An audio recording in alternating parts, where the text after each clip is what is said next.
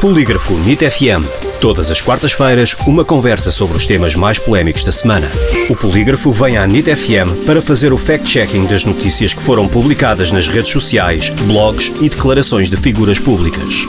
Em direto à quarta-feira e para ouvir em podcast em nitfm.pt. Com Rui Barros e Sara Beatriz Monteiro. Bem-vindos a mais um Polígrafo NIT FM. Como sempre, temos o fact-checking semanal com a jornalista do Polígrafo, Sara Beatriz Monteiro. Olá, Sara. Olá, Rui. Hoje começamos com um vídeo que está a ser partilhado nas redes sociais de Zelensky, que supostamente se recusou de cumprimentar um político negro da delegação dos Estados Unidos. É verdadeiro ou falso este vídeo? É falso que o presidente da Ucrânia tenha ignorado o líder da Comissão de Assuntos Externos da Câmara dos Representantes, Gregory Mix.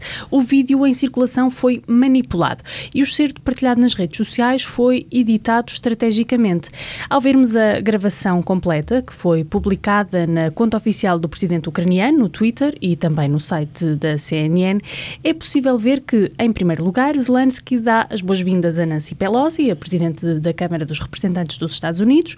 Depois cumprimenta Jim McGovern, que preside ao Comitê uh, do Regimento da Câmara, e logo a seguir o presidente ucraniano aperta a mão de Gregory Mix, o político uh, que foi acusado de ignorar.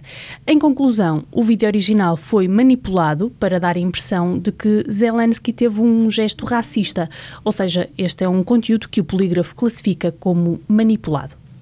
Entretanto, num post com apenas duas frases, afirma-se que Portugal não compra petróleo à Rússia há dois anos, mas é o país onde os combustíveis mais sobem. Este post é verdadeiro ou falso?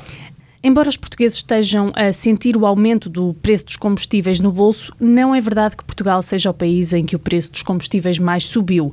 Para verificar esta informação, nós no Polígrafo contactámos o Ministério do Ambiente, que nos cedeu os dados da Direção-Geral de Energia e Geologia. Ao analisarmos os preços da gasolina e do gasóleo entre 11 de janeiro e 2 de maio, percebemos que Portugal não teve o maior aumento do preço dos combustíveis. Aliás, teve um dos menores aumentos quer na gasolina, quer no gasóleo, isto na, dentro da União Europeia. Quanto à gasolina, o país onde o preço mais subiu, entre 11 de janeiro e 2 de maio, foi a Finlândia, que registrou um aumento de 70 cêntimos. Já o país com a menor subida foi a Hungria, pouco acima dos 20 cêntimos. Portugal registrou um aumento de 45 cêntimos. No que diz respeito ao gasóleo, o país com a maior subida foi a Suécia, com um aumento de 90 cêntimos, e o país que teve menor aumento foi a Hungria, 30 cêntimos. Nós, cá em Portugal, tivemos uma subida de menos de 60 cêntimos.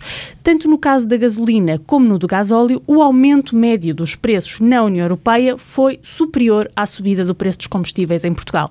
Ou seja, a informação de que Portugal foi o país em que o preço dos combustíveis mais subiu é falsa. Entretanto, num post de 6 de maio, divulgado no Facebook, fala-se que um autarca do Chega foi detido por posse de armas ilegais. Eh, é verdade que Cláudio Fonseca, membro da Assembleia de Freguesia de São Sebastião em Setúbal, eleito pelo Partido Chega, foi detido por posse de armas ilegais. Esta informação pode ser confirmada no comunicado emitido pelo Comando Distrital de Setúbal da PSP, 5 de maio. Nesse texto lê-se que a Esquadra de Investigação Criminal fez três buscas que resultaram na detenção de um indivíduo do sexo masculino com 48 anos de idade por detenção de arma proibida.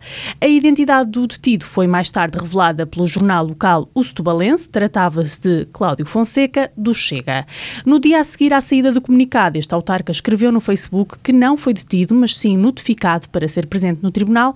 No entanto, o polígrafo contactou o comando distrital da PSP de Setúbal, que contraria a interpretação de Cláudio Fonseca. Este departamento garante que o militante do Chega foi mesmo detido e acrescenta que a detenção aconteceu em flagrante delito. A PSP esclarece ainda que Cláudio Cláudio Fonseca foi depois restituído à liberdade, sendo constituído arguído e sujeito a termo de identidade e residência. Além disso, o militante do Chega foi notificado para comparecer no dia seguinte no Departamento de Investigação e Ação Penal de Setúbal.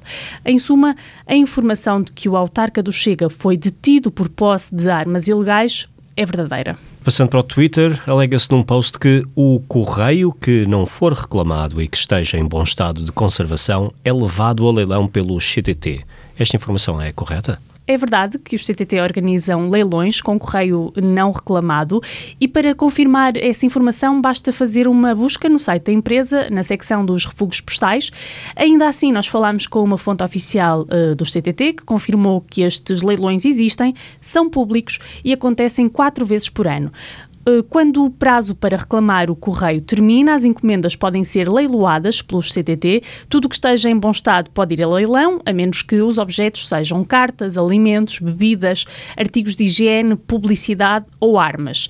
Quando as encomendas contêm joias ou obras de arte, são avaliadas por um perito que determina o preço mínimo pelo qual devem ser vendidos.